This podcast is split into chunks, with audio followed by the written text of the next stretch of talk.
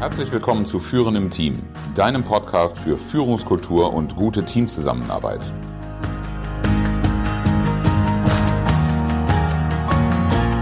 Mein Name ist Oliver Bayer. Ich helfe Teams, ihre Zusammenarbeit zu stärken und Erfolge zu feiern, ohne Verantwortung abzuschieben.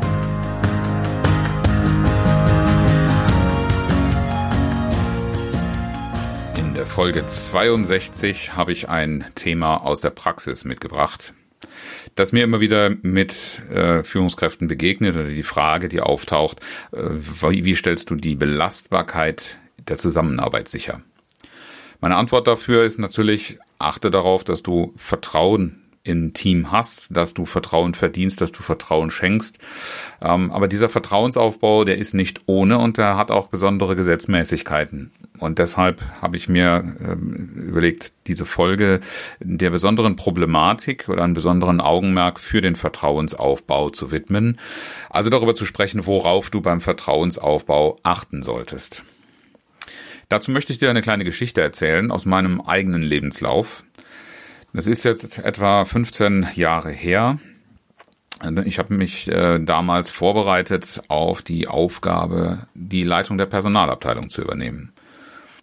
Damit du das gut nachvollziehen kannst, ich habe eine jahrelange Vorbereitungszeit hinter mir, in der ich meine Aufgabe gut kennengelernt habe, die Schnittstellen, Partner, Kooperation, äh, alles, was dazugehört, um die Abteilung gut zu kennen. Ich habe ein gut aufgestelltes Team, ich arbeite in einem wachsenden Unternehmen mit einem tollen Auftrag, der mir also auch das Commitment für mich selbst und auch zu vermitteln leicht macht. Kurz, ich, ich bin in großer Vorfreude auf die Übernahme der Verantwortung einer Personalabteilung, die einige hundert Mitarbeiter weltweit zu begleiten hatte in allen Bereichen der Personalarbeit. Und was passiert? Die erste Aufgabe, die ich übertragen bekomme, Herr Bayer, wir haben zu hohe Personalkosten in der kaufmännischen Verwaltung. Auch die Personalabteilung ist betroffen. Bitte bauen Sie eine Stelle ab. Boah, das war wie ein Genickschlag. Ich bin in meiner ganzen positiven Vorfreude und in einem guten Verhältnis mit meinem Team unterwegs gewesen und dann so etwas. Ganz klar, die Reaktion des Teams war auch nicht besonders erfreut und das hat erst einmal Vertrauen gekostet. Und solche Dinge können in der Praxis immer wieder passieren. In Wirtschaftsunternehmen ist das nichts Unübliches. Kunden springen ab, ein Markttrend verändert sich oder eben auch eine Hierarchie regiert einem in die eigenen Pläne hinein oftmals aus Notwendigkeiten. Meine erste Reaktion war damals natürlich auch, muss das jetzt sein? Und ich habe auch nicht gleich die Informationen für das Warum bekommen. Aber was ich auf jeden Fall hatte, und je weiter in der Hierarchie herunter man solche Nachrichten vermittelt, umso schwieriger wird es auch da, das Vertrauen zu erhalten. Es ist oft schlicht nicht möglich, es kostet Vertrauen. Wenn ich mit einer solchen Entscheidung konfrontiert werde, dann habe ich erst einmal eher mehr Angst vor der Hand, die mich, äh, die mir entgegenkommt, weil sie mich vielleicht nicht nur füttert, sondern auch bestraft. Es gibt oft genug Rahmenbedingungen, die wegfallen und es gibt immer Entscheidungen, die auch nach Nachfragen nicht immer wirklich plausibel zu machen sind. Es ist also nicht zu vermeiden, dass Vertrauen verloren geht. Und das sehe ich daran, dass Menschen ihr Bedürfnis höher aufhängen, sich persönlich zu schützen. Sie sind nicht mehr so bereit, sich zu öffnen. Erst einmal eine nachvollziehbare Reaktion und ich kann niemandem das zum Vorwurf machen und es ist äh, zuletzt auch natürlich nicht mein Fehler, dass so, solche Dinge passieren. Keine Führungskraft kann alles verantworten, was im Alltag passiert. Äh, es gibt so ein schönes Zitat, ich weiß gar nicht mehr aus welchem Lied es stammt, es ist nicht deine Schuld, wie die Welt gerade ist, aber es ist deine Schuld, wenn sie so bleibt.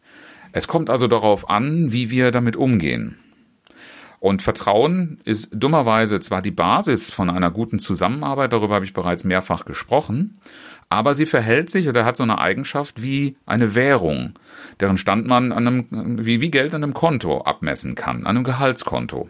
Und wir alle wissen, unser Gehaltskonto ist alles andere als eine stabile Angelegenheit.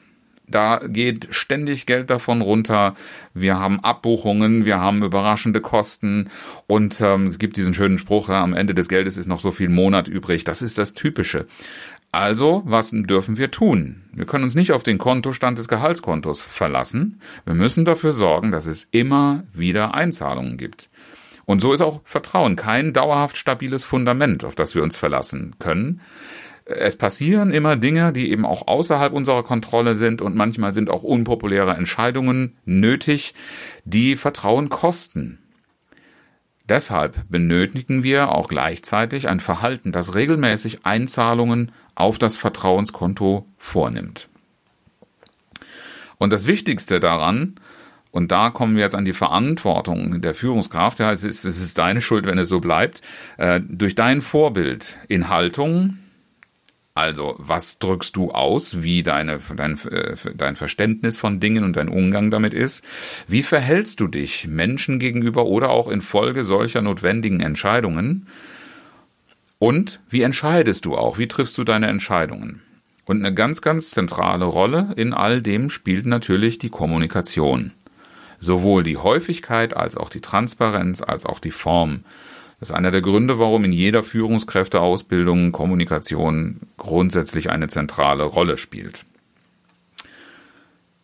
Wenn du dich jetzt fragst, wie Vertrauen aufgebaut werden kann, dann möchte ich zunächst einmal auf zwei Episoden aus meinem Podcast äh, verweisen.